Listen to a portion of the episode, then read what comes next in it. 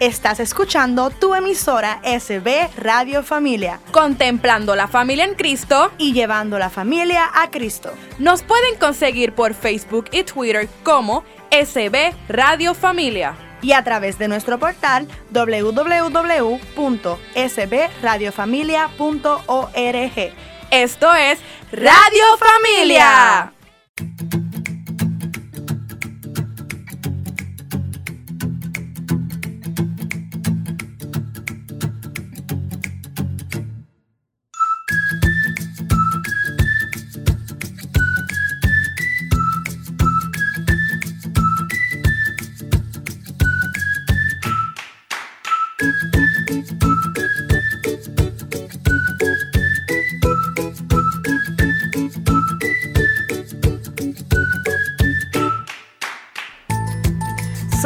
Amigos Radio Escuchas de SB Radio Familia, contemplando la familia en Cristo y llevando la familia a Cristo desde el estudio Nazaret en la parroquia Santa Bernardita. Les saludan José, Giovanna, Ángel y Bernadette en su programa Enseñanzas de Jesús para chicos y grandes. En este programa tocaremos temas relacionados a la catequesis, cuentos, trivias, canciones, textos bíblicos y mucho más.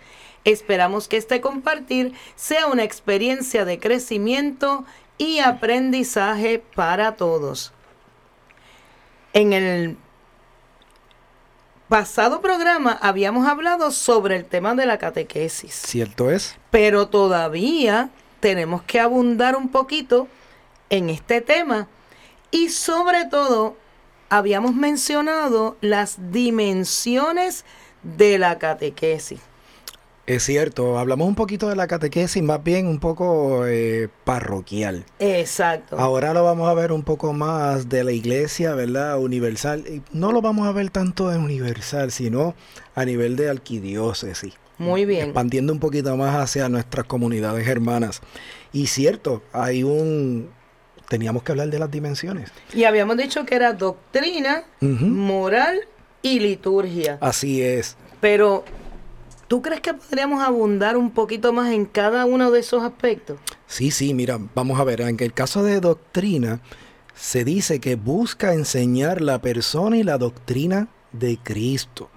El marco de referencia para enseñar esa doctrina de Cristo, siempre para nosotros como católicos, va a ser el Catecismo de la Iglesia Católica, que es un, un libro tan gordito como el de la Biblia, no sé si lo han podido observar. Eso es así. Eh, donde toda pregunta o duda que tú puedas tener, va a estar allí la respuesta.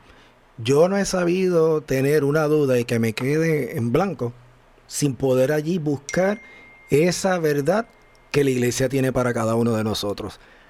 Y eso es lo que hace la diferencia de nuestra iglesia con otras iglesias cristianas, ¿verdad? Que la gente dice, ay, pero si eso es todo lo mismo.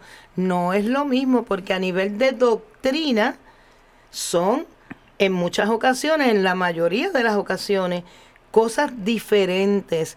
Y si nosotros tenemos, como bien dice José, esa duda o esa inquietud de saber qué dice la iglesia con respecto a X o Y tema, el libro al que hay es al Catecismo de la Iglesia Católica. Para que puedan así por lo menos visualizarlo aquellos que no hayan tenido algunos en sus manos. O ya tenemos en la era tecnológica, pudiéramos también localizarlo en el Internet. Si lo observamos, vamos a ver que tenemos un índice que marca pues el orden, pero también tiene aparte un índice temático, más hay un tipo de glosario donde no nos están dando las definiciones, sino que como cada uno de los párrafos está numerado, en el caso de que yo tenga la duda en un tema en específico, por mencionar alguno, que quiera yo buscar sobre la pureza, pues cuando yo busque en la parte de atrás pureza, me voy a dar cuenta que hay un montón de numeritos ahí asociados a, esa, a ese concepto. Así que yo puedo entonces ir donde cada uno de esos párrafos a poder buscar la enseñanza que la iglesia nos tiene en el catecismo de la iglesia. Excelente. Y en el renglón de moral, ¿qué podemos eh, entender por esta, en esta parte? Pues en cuanto a moral, esta busca motivar en el corazón de los, de los catequizando un cambio de vida, de manera que lo lleve al bien y la virtud. Es decir, que debe provocar en el corazón de los catequizandos la ilusión por vivir los valores esos del reino, el amor, el perdón, la misericordia, la gratitud, la humildad y muchos otros valores que podemos también nosotros comentar. La realidad es que si miramos bien esto es ese estilo de vida que el Señor Jesús ha propuesto para cada uno de nosotros. Dios nunca nos ha obligado a que nosotros tomemos lo que Él nos da como algo por obligado. Él siempre nos va a brindar a nosotros la oportunidad de que haciendo juicio personal podamos escoger eso, esa propuesta que Él nos tiene. Eh, así que dentro de la catequesis vamos a fomentar el que el catequizando, ya sea niño, joven, adulto, pueda valorar, entender, conocer bien lo que se está enseñando de forma que lo haga no por obligación, sino porque vea la importancia que tiene en el aspecto de su vida. Porque quitando que yo pueda ganarme la vida eterna por vivir el estilo de vida que Jesús nos propone, la realidad es que eso que Jesús nos propone nos va a llevar a vivir en bien. Nunca va a ser para que nosotros suframos aquí en la tierra y que perdamos más al contrario, con ese nuevo estilo de vida que Él nos propone, lo que vamos a buscar en nosotros es que podamos tener un mejor sentir para conmigo, una mejor convivencia para con mi familia, incluso si lo extendemos a con la sociedad. Y no solamente eso, en ese renglón de la moral ¿qué haría Jesús en este momento, porque a veces nosotros decimos, ¿cómo debemos actuar? ¿Qué debo hacer? ¿Qué debo decidir? ¿Cómo debo pensar? Pues mire, es bien fácil. Si usted se pregunta, ¿qué haría Jesús en este momento? ¿Cómo respondería Jesús? ¿Cómo trataría Jesús a esta persona? Pues mire, es un ejemplo a seguir y verdaderamente a través del proceso catequético, nosotros podemos enseñarle a los catequizandos y nosotros mismos como catequistas aprender cómo tener una vida en donde todos esos valores del reino puedan hacerse realidad. Y diste, ahí en el clavo, Bernie. Sí. Diste en el clavo porque ese es el mejor eh, termómetro, podríamos decir, de cómo nosotros debemos de vivir nuestra vida si yo contestando a esa pregunta, ¿qué haría Jesús? ¿Cómo lo haría Jesús eh, en mi lugar? Pues ya yo no voy a tener duda de la respuesta que yo debo de obtener para poder así actuar. Eso es así. Y en cuanto a liturgia, ¿qué quiere decir? Uy, la liturgia para mí es hermosa. Tengo que decir que en ese sentido estoy sesgado, porque es algo que a mí, ¿verdad? Me, me apasiona, es una realidad, porque es la forma en que nosotros celebramos la fe católica. Y dije católica porque hay otras creencias, pero yo mi fe es la fe católica. Y lamentablemente, muchas veces las personas que cuando asisten a celebrar la misa se sienten aburridos, o que es como una letanía, o se hace tan largo el evento. Realmente yo entiendo que más que nada es porque no conocen lo que es la liturgia en una celebración si estoy ubicándome, ¿verdad?, en lo que es la celebración eucarística. Cada uno de los detalles que se da o que se observa o que se celebra en una liturgia, en lo que es la celebración de la misa, tiene un significado. Y si nosotros lo podemos comprender y entender desde un inicio, vamos a ver que cuando hagamos la celebración y donde estemos allí presentes, lo vamos a celebrar de corazón. Eso es así. Aquí tenemos un caballero del altar, a Ángel. Así mismo ¿Cómo, ¿Cómo tú lo ves desde la perspectiva no como parte de la asamblea que está sentada viendo, sino tú que puedes presenciar todo lo que sucede en el altar, en, el área del previsterio, ¿verdad? Tan de cerca. ¿Qué nos podrías decir, Ángel? Bueno, eh, el, primero que todo es algo hermoso. Porque siendo uno, siendo uno estando allá arriba, uno siente la responsabilidad de adentrarse en ese misterio porque es un misterio. Uno lo puede ver visiblemente, pero uno no lo llega a comprender del todo. Entonces, este, uno se va dando cuenta de, de cómo uno alaba a Dios y cómo eso va transformando la vida de uno y cómo va permitiendo que Dios vaya entrando en su vida. Y el cuidado que hay que tener de cada cosa, de cada elemento, los Sí. detalles, que, que, que es verdaderamente una, una liturgia riquísima, pero tenemos que estudiarla, tenemos que entenderla para poder disfrutarla. Y que cuando nos digan, vamos para misa, tú digas, ay sí, qué bueno, voy para esa fiesta, voy a celebrar porque no se convierte en algo pesado ni en algo cansado. Al contrario, es un momento de encuentro. Y a través de la catequesis, pues nosotros queremos que tanto los niños, los jóvenes como los adultos tengan esa experiencia. Algo que, me quisi- que quisiera, ¿verdad? Que se lleven como parte de esa celebración es que la misa es una acción de gracias. El mundo saca un día especial para celebrar el Día de Acción de Gracias. Nosotros como católicos celebramos la acción de gracias en cada una de las misas. Así que si tú te sientes agradecido por todo lo que Dios te ha dado, cuando tú celebras la misa, debe ser algo espontáneo. Eso es amor puro que sale allí para dar gracias a Dios por cada cosa que tú tienes. Entonces tenemos dos renglones más y es la catequesis a nivel arquidiocesano y tenemos lo que es un centro de catequesis y lo que es una vicaría. Así que, ¿qué nos puedes decir de esto? La realidad es que como catequesis ah, tenemos cada una de las parroquias cuenta con un programa de catequesis. Sin embargo, nuestra iglesia es universal. Así que de alguna manera estamos nosotros debajo de esta gran sombrilla que es la iglesia universal. Eh, en cada localidad, ¿verdad? País, vamos a ver que existen diócesis o también pueden ser arquidiócesis. Y estas a su vez se van a dividir en vicarías. ¿verdad? Vamos a decirlo que son como subdivisiones de alguna forma.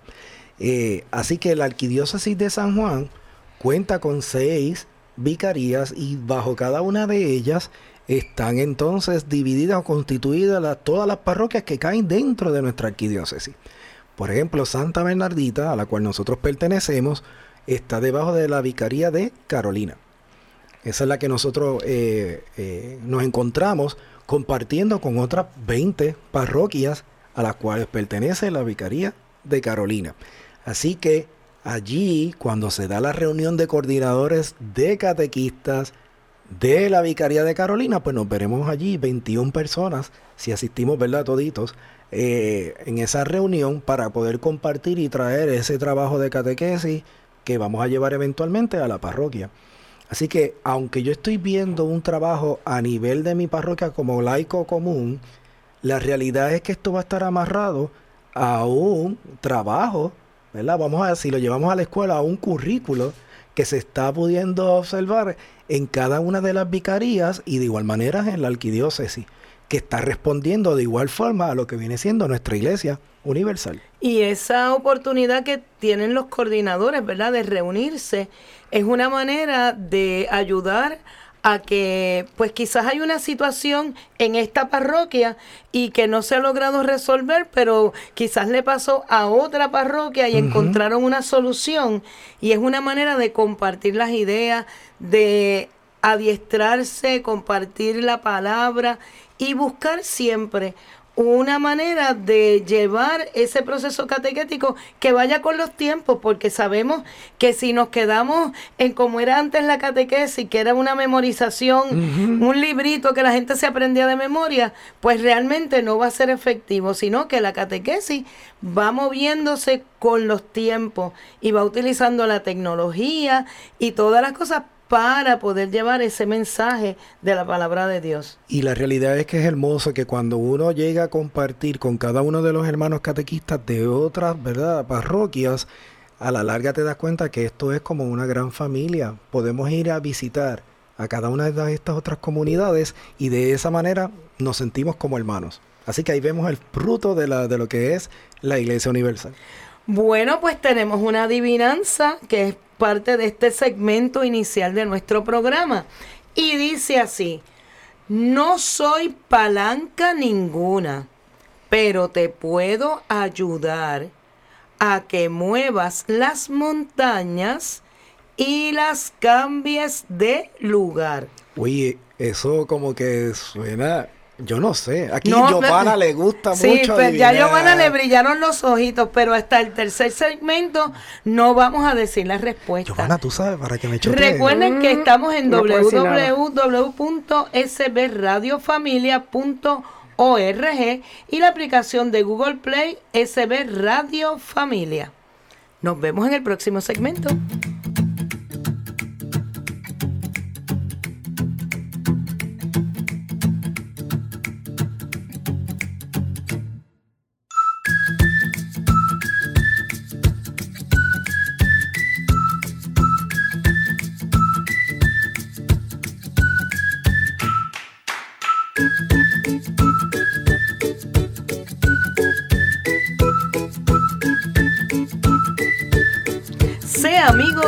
SB Radio Familia y ayúdanos a continuar con esta gran misión.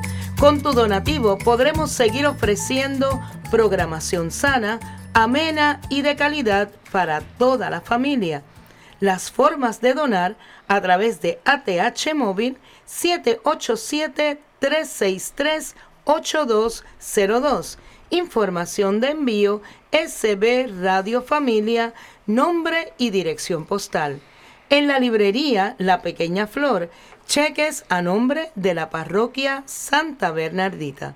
Y en nuestro segundo segmento de Enseñanzas de Jesús para chicos y grandes, tenemos un personaje y esta vez es San Juan el Bautista.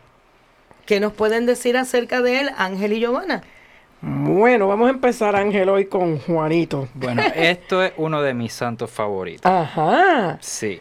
Pues yo te voy a dar un chisme todavía. Eres mi santo porque yo soy Giovanna. Ah, eso es muy y cierto. Giovanna significa Juana. Y al principio me molestaba un poco con ese Juana, pero ya después, ya que venga el próximo, ya no me molesta. Ah, bueno. Y máxime cuando pues tenemos a, a San Juan, ¿verdad? Como, como patrono.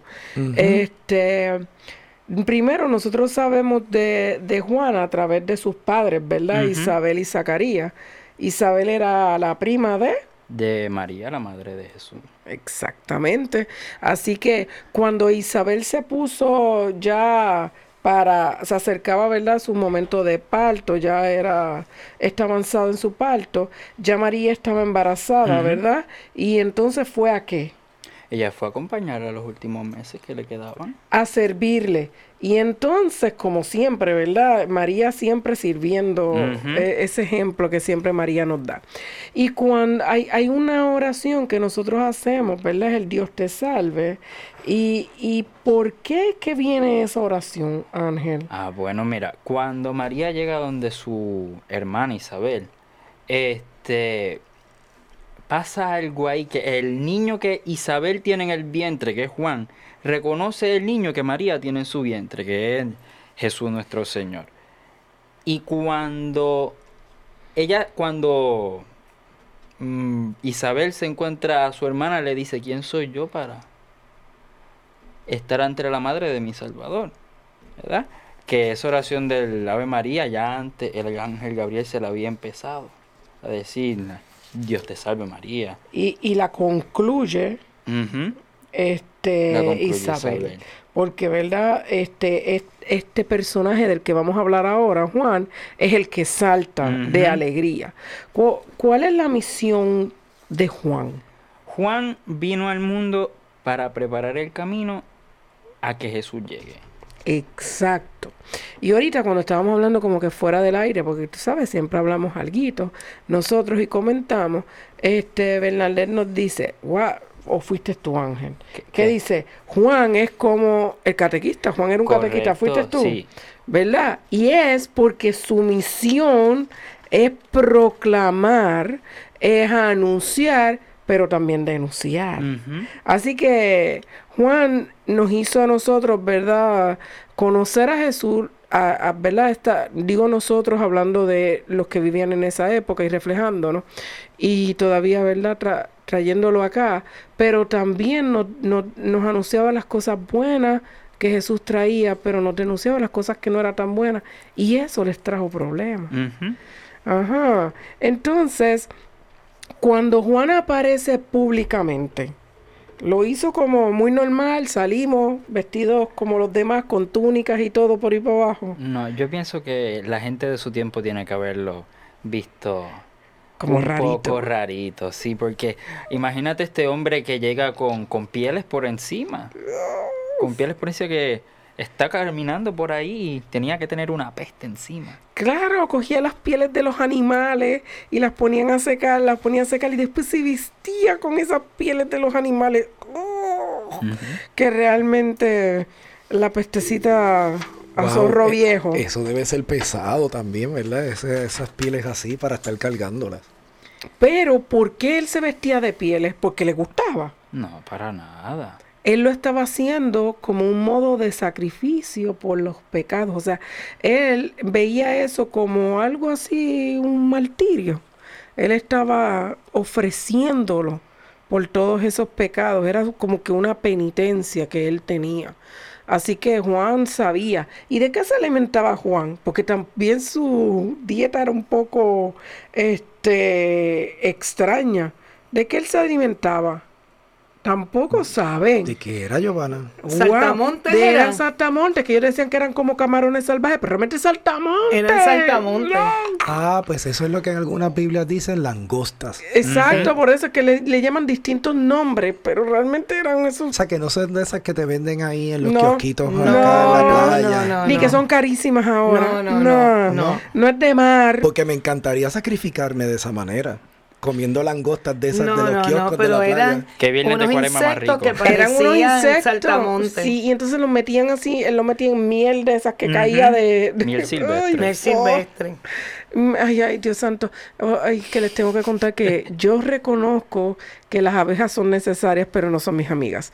Uy, no me gustan ni al lado. Eso es una cosa que no puedo con ellas. Pero fíjense, un personaje como Juan, lo que hacía era como esconderse él para que su mensaje fuera el que fuera de frente.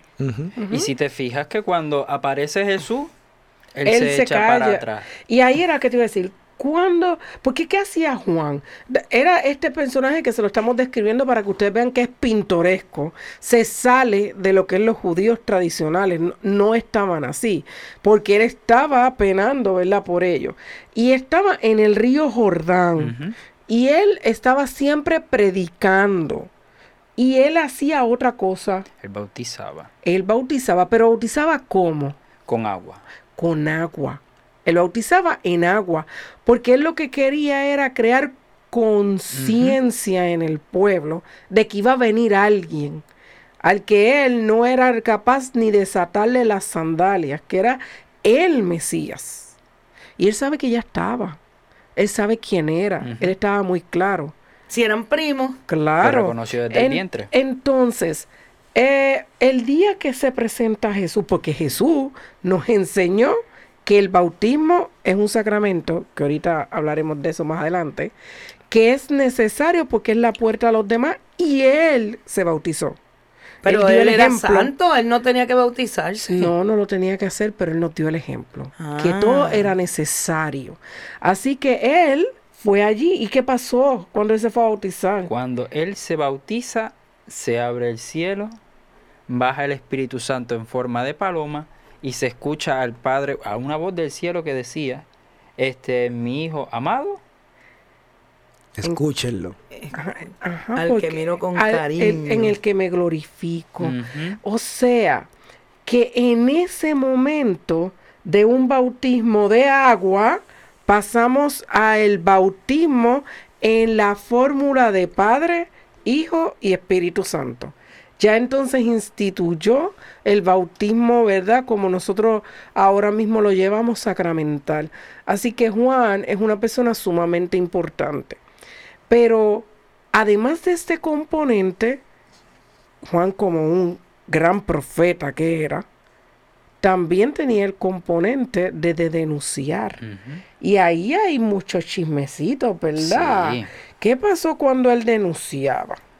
Bueno, para que vean hasta- a- el ejemplo que nos da Juan, hasta qué punto nosotros tenemos que denunciar. Juan fue a la corte de Herodes, ¿verdad?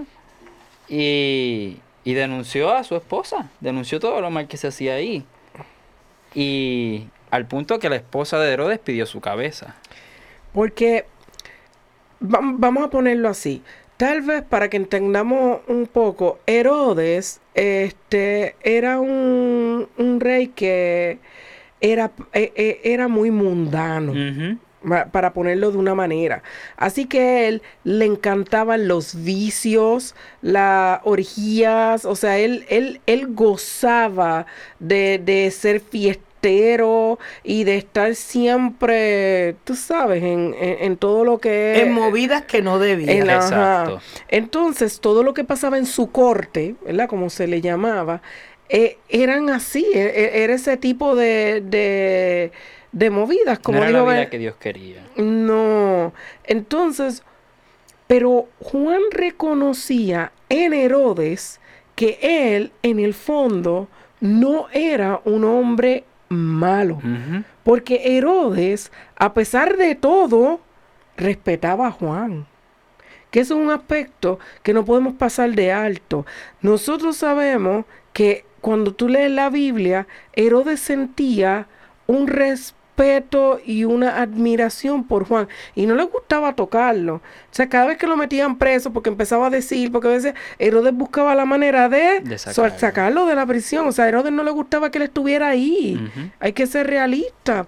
Pero las mujeres somos un poquito más cizañeras en esto, como que nosotros tenemos un poquito de malicia distinta, sí, eso es la verdad. Ahí, no se enojen conmigo, pero sabes que en eso nosotros vamos, somos, somos más picky. Así que Herodías siempre buscaba, a Herodías sí le molestaba Herodes. Porque como él se pasaba diciéndole este, las cosas malas que, que ellos hacían y todo, a ella le A molestaba ella que le molestaba a Juan. Ella, ella decía, este, pero ¿y por qué él tiene que existir? Porque él se ponía ahí en la, en, en los pies de, la ventana a gritarle. Y le molestaba que Herodes lo sacaba cada vez que lo metían Ajá. preso. Y que como que le tenía ese, esa consideración. Así que un día Salomé, su hija, ¿verdad? Bailó frente a la corte y a los invitados que tenía Herodes. Como es un baile que no es un baile para su tipo de rango, ¿verdad? Porque eh, eh, ella era nobleza. Y hizo ese baile que es un poco mundano. Y, y a todo el mundo le encantó y a todo el mundo, wow, estaba fascinado con ella. Pues Herodes estaba viendo otra cosa en ese momento y dijo, pídeme lo que tú quieras. Esas Y ella- a Pero ella sabía que pedirle, Ángel. No. Pero. Herodías sí sabía lo que Exacto. pedir. Fue Entonces, la mamá. la mamá le dice, ¿qué es lo que le dice la mamá? Que pida qué? La cabeza de Juan el Bautista. En una bandeja de plata. Y dicen Oh. que Herodes se entristeció, pero como lo había prometido, Y delante de todo el mundo. tenía que cumplirlo. Ella pudo haberle pedido el reino, ella pudo haberle pedido dinero. Imagínate cuánto molestaba a Juan a Herodías, porque imagínate, pero no. Tuvo que mandar a decapitar a Juan y traerle la cabeza en una bandeja de plata. Que fue mártir entonces. Sí, también fue Wow, mártir. wow. Pero él siguió, él, él hasta lo último estuvo fiel a, a cuál era su, su misión, cuál, cuál era lo que él tenía que hacer. Y en eso él no dudó ni titubeó nunca. En Juan nosotros siempre vemos rectitud, aun cuando, ¿verdad?, pudiesen decir lo que fuera. Aunque también tenemos que decir, Juan atraía gente, Juan atraía masas. Juan era un profeta que era seguido. Eso de que nadie es profeta en su propia tierra, sí, pero Juan, gracias a Dios, logró atraer multitudes y eso allanó, allanó el camino para Jesús. O sea que Así Juan que él es fue el precursor, es el nombre, ¿verdad? Que se le da a sí, Juan. El Bautista. exactamente. Fascinante. Pues qué interesante esta historia y si usted quiere seguir nuestra programación puede hacerlo a través de www.sbradiofamilia.org, la aplicación de Google Play, SB Radio Familia, Spotify, iTunes y SoundCloud, El Ahora de Dios. Y esta programación está disponible 24/7. Así que en cualquier momento puedes sintonizarnos. Nos vemos en el próximo segmento. Librería Católica La Pequeña Flor. Un pequeño lugar lleno de paz. No deje de pasar por su librería y ver los diferentes artículos y productos religiosos que tenemos para tu crecimiento espiritual. Estamos ubicados en los terrenos de la parroquia Santa Bernardita, de martes a viernes de 11 de la mañana a 7 de la noche y los domingos después de cada misa. Para más información, 787-750-7880 o nos puedes buscar en nuestra página de Facebook La Pequeña Flor SB. ¡Te esperamos!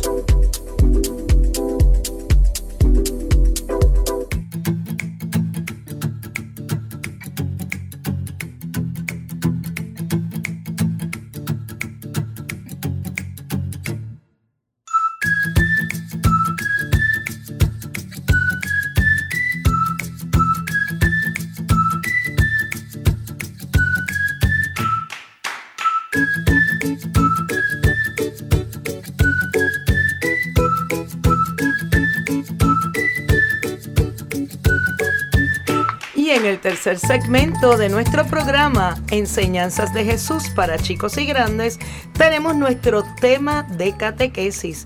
Y en el día de hoy será los siete sacramentos. Qué chévere.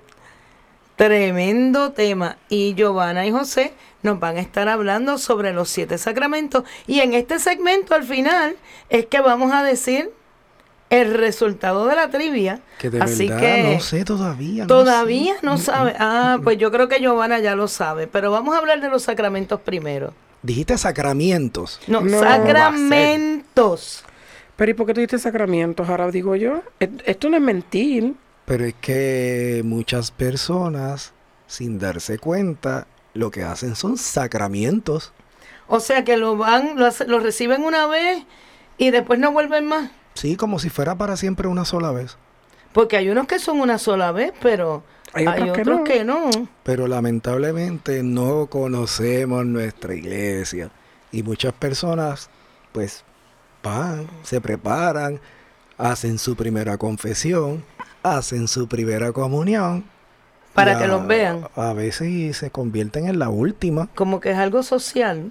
como si fuera una graduación. Ay, no, así no sirve. No, o cuando tal vez hacemos otro sacramento de madurez, ¿verdad? Como la confirmación, pero después ya no nos vemos más en, en la parroquia, ya no nos reunimos más, ya no formamos más parte de la iglesia y ahora es cuando me da la gana, si Y- tengo ganas, si entonces, tengo ánimo. si yo vivo mi vida espiritual y de iglesia de esa manera, pues cuando yo celebro sacramentos, para mí son sacramentos Ay, no. Pues que vamos no a empezar. debería ser así. Vamos a comenzar por explicarle a nuestros radioescuchas qué son los sacramentos. De la mejor manera, de la correcta. Mira, si tomamos ya la palabra como tal, sacra viene de sagrado. Y la realidad es que una de las mejores formas de poder observar lo que, o entender, más que observar, de entender lo que nos llevan los sacramentos es que es que Dios se hace presente en cada uno de ellos, que Dios es invisible a nuestros ojos, pero como celebramos esos sacramentos, se hace visible eh, en nuestra, nuestra, ¿verdad? en nuestra celebración. Así que de alguna manera u otra, Dios, tomando los elementos físicos que se puedan utilizar, los signos que se hacen y se utilizan dentro de la celebración de los sacramentos, Dios se hace visible a través de su Espíritu Santo para que podamos vivir esa gracia sacramental. Y Giovanna, ¿cuáles son los sacramentos de iniciación cristiana? Bueno, pues un, poco los sacramentos este, se dividen en tres. ¿verdad? Él me está preguntando por la primera, que es la de iniciación cristiana. También tenemos curación y tenemos servicio.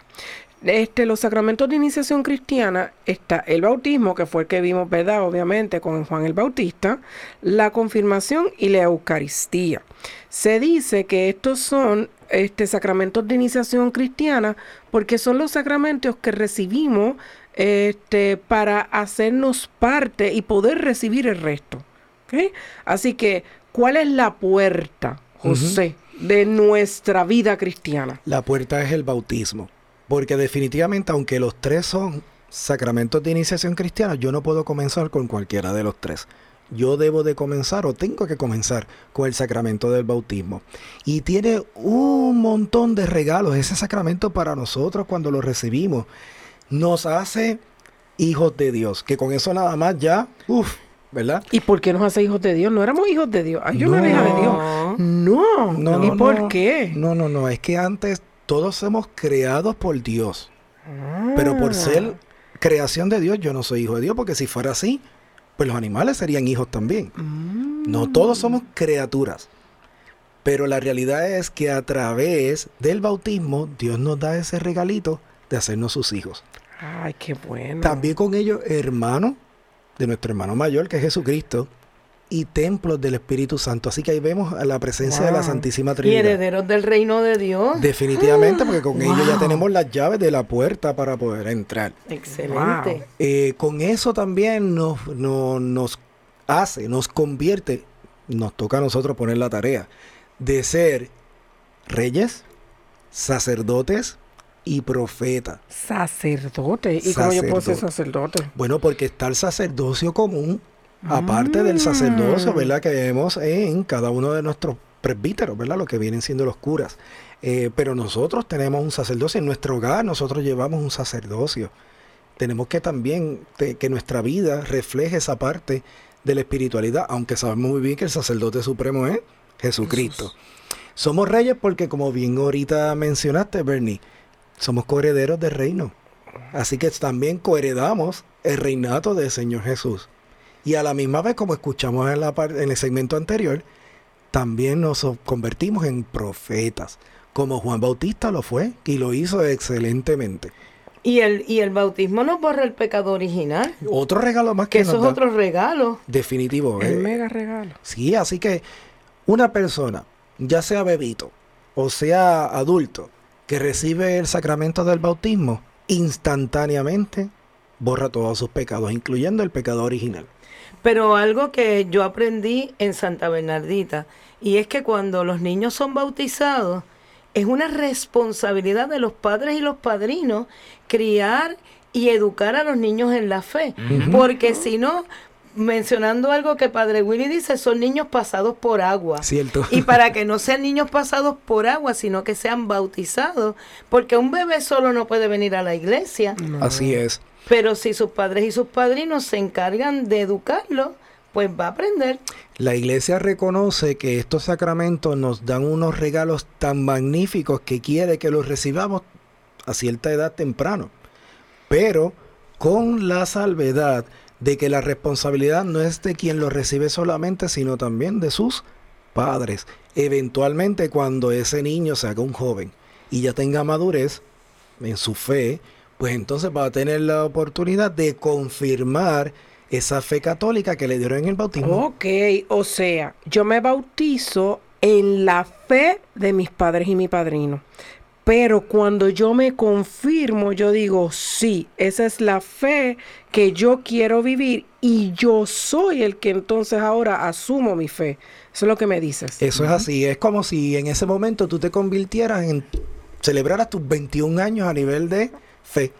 Muy ya te bien. haces adulto y de ahí en adelante ya la responsabilidad de la fe no recae sobre tus padres ni de tus padrinos, sino que es tuya.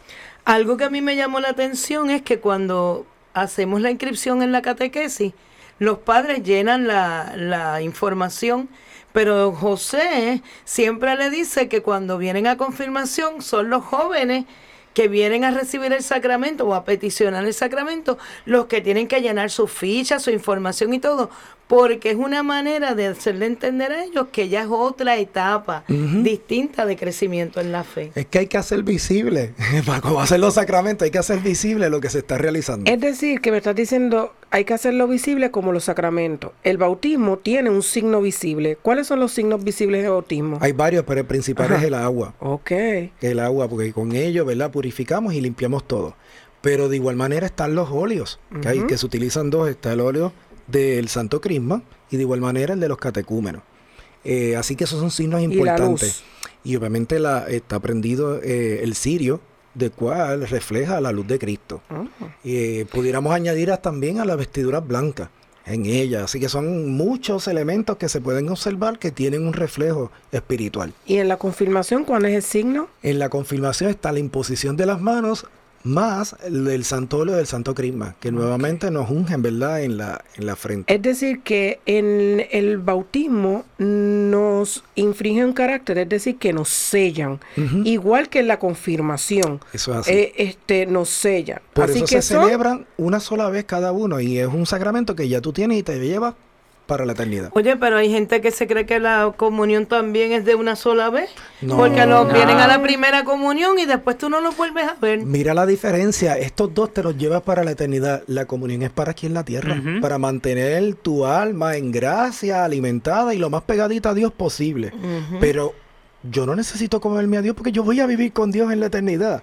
Así que eso es para aquí, en la tierra. Y lo podemos repetir tantas veces sea necesario. y estemos en Y gracia. que estemos Definitivo, preparados. definitivamente. Y los signos de la, de la Eucaristía son, El pan y el vino.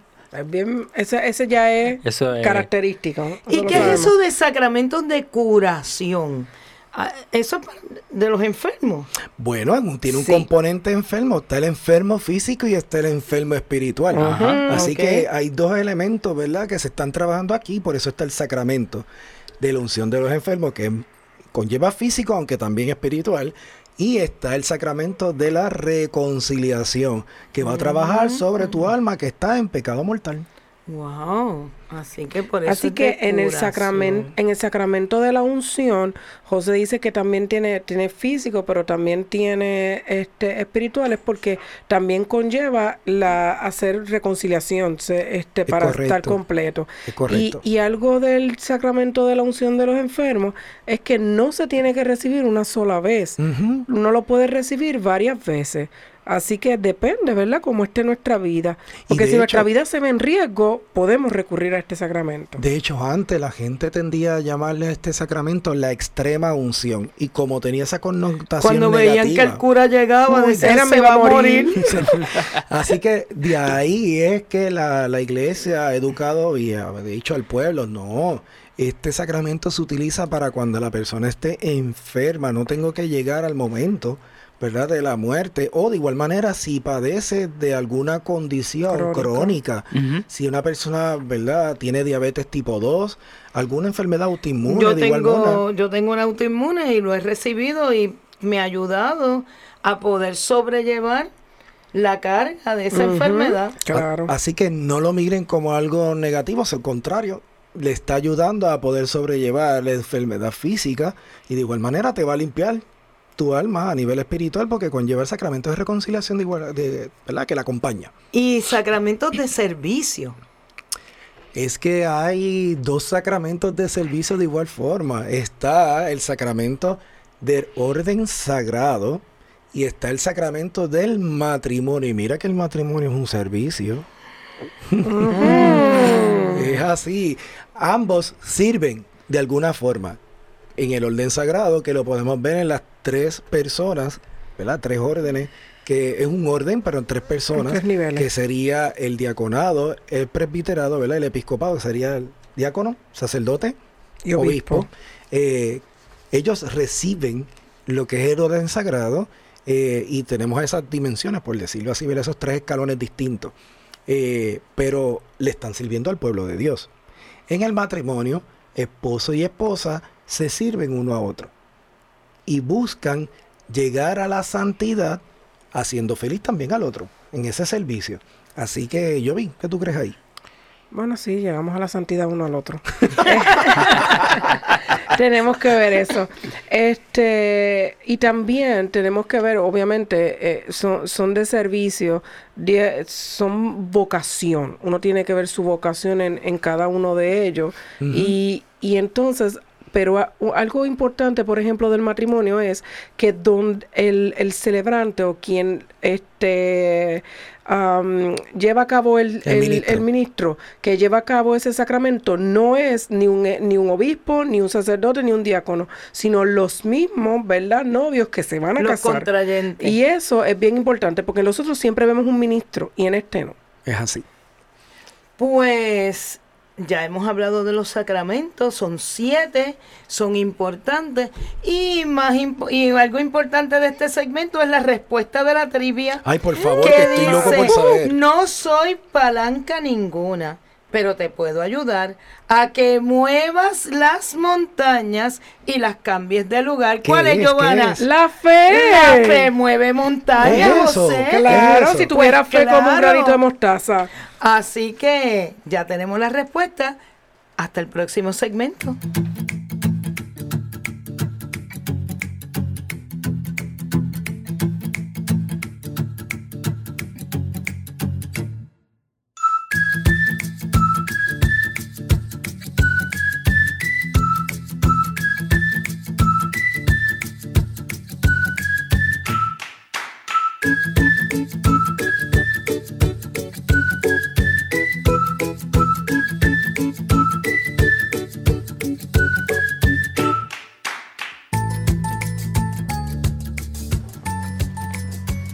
En nuestro segmento de reflexión tendremos un cuento titulado Todos son importantes. Así que vamos a leerlo. Empieza así. Carmen era una buena estudiante de enfermería. Amaba estudiar y se preparaba concienzudamente para los exámenes. Estando cursando el último año, llegó la prueba definitiva. La aplicada futura enfermera encontraba todas las preguntas fáciles, hasta que leyó la última. ¿Cuál es el nombre de la mujer que limpia la escuela? Indudablemente esto le parecía una broma. Por cierto, ella había visto a la señora varias veces. Era alta, trigueña y de unos 50 años. Pero, ¿cómo podía saber su nombre? Entregó su examen dejando la última pregunta en blanco. Un poco antes que terminara la clase, un estudiante quiso informarse sobre la última pregunta. Profesor, ¿la última pregunta cuenta para la nota final? Creo que sí, contestó el profesor con cierta contundencia. Pero, profesor, ¿cómo vamos a saber el nombre de la señora de la limpieza?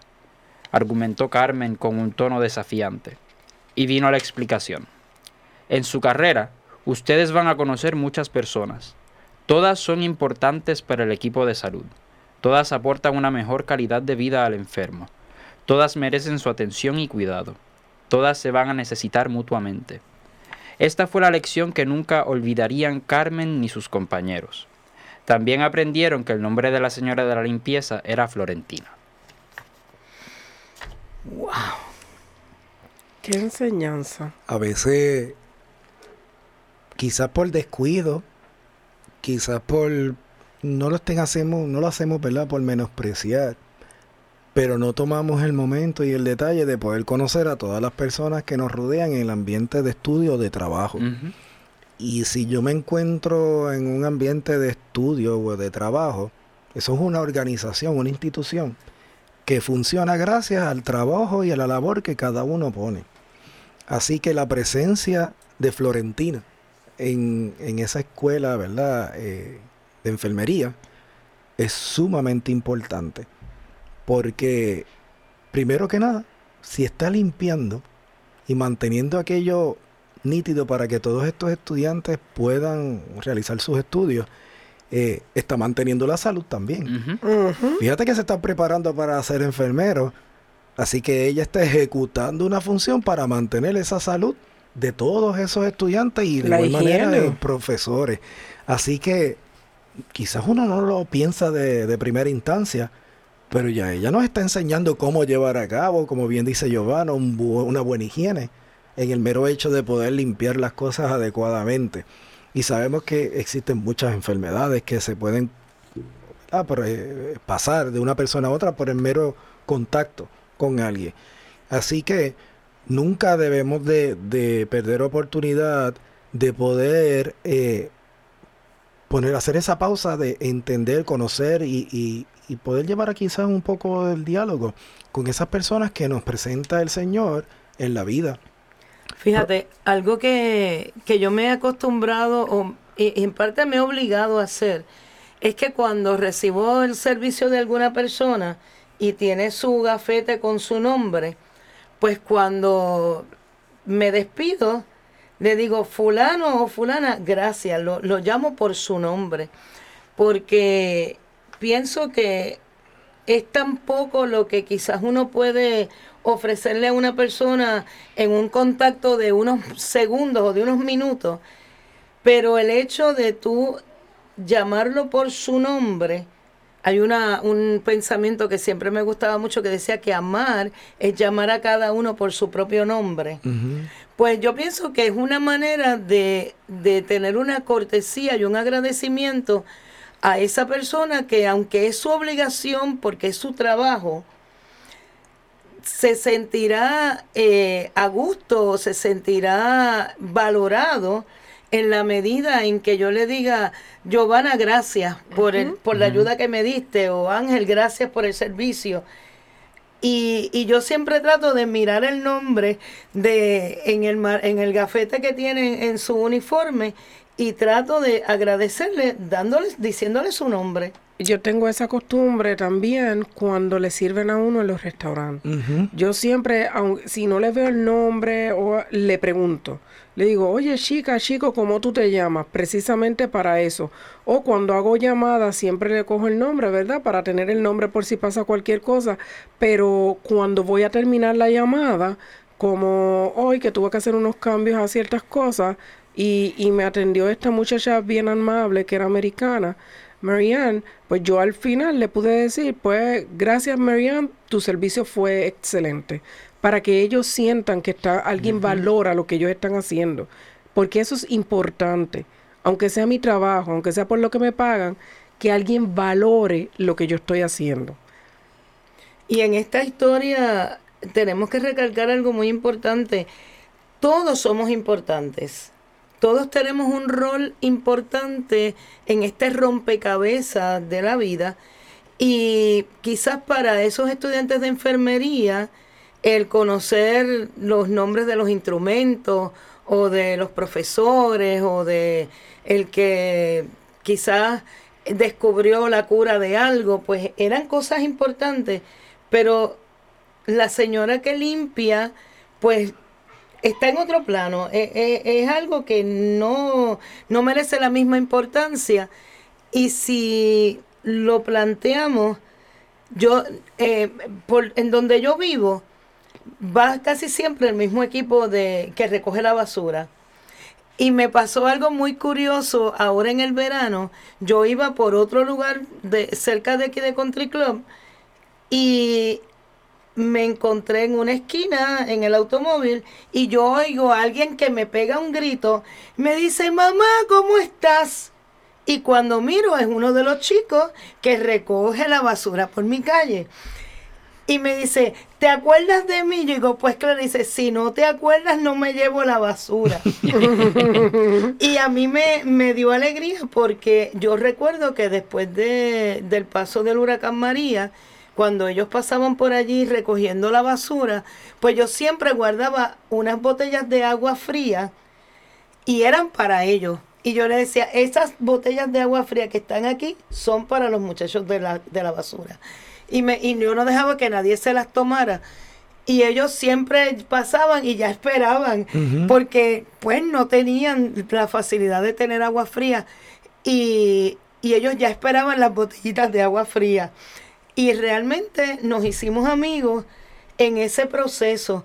Y, y mi hermana siempre me dice, ellos te alcahuetean muchísimo. Yo digo, pues, pero es que el amor con amor se paga. Le diste cariñito también. Claro. Eh, miren, los otros días nosotros entramos con Ángel, esto es un, otro chismecito, a, a, a, fuimos a misa, ¿verdad? Y fuimos a celebrar la misa. Y estábamos en el último banco esperando que terminara el rosario para no interrumpir porque ya había empezado. Y llegó una señora a hablar conmigo este, a saludarme y me saludó efusivamente, me dio besos, me dio abrazos ah, y ella, y, y, ella, bueno, una cosa increíble.